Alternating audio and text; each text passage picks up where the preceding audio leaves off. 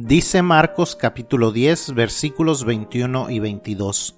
Entonces Jesús mirándole le amó y le dijo, Una cosa te falta, anda, vende todo lo que tienes y dalo a los pobres y tendrás tesoros en el cielo, y ven, sígueme, tomando tu cruz.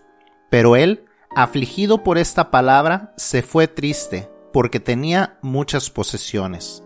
Buenos días y bienvenidos al devocional de hoy. Continuamos hoy con nuestro devocional en lo que la Biblia nos dice acerca del enfoque y aquí encontramos una tercera cosa importante en que enfocarnos. En este capítulo de Marcos encontramos a un joven rico que acude a Cristo para preguntarle qué debía hacer para heredar la vida eterna. Cristo le dice que debe guardar los mandamientos, lo cual el joven dice que ha hecho desde su juventud. Ahora, la realidad es que eso es imposible, todos hemos fallado a los mandamientos, incluyendo este joven, pero aparentemente él creía que podría impresionar a Jesús con esta declaración. Pero este versículo 21 nos dice que al mirarlo Jesús lo amó, y fue tal el amor de Cristo que vio su necesidad de corrección. Este joven creía que él había hecho lo necesario para estar bien con Dios, pero le faltaba una cosa, rendirse completamente a él. Jesús le dice que venda todo lo que tiene, que lo dé a los pobres y que lo siga a él. Jesús deseaba que él le rindiera su vida, pero el joven se fue triste porque tenía demasiadas cosas para poderle rendir toda su vida a Cristo.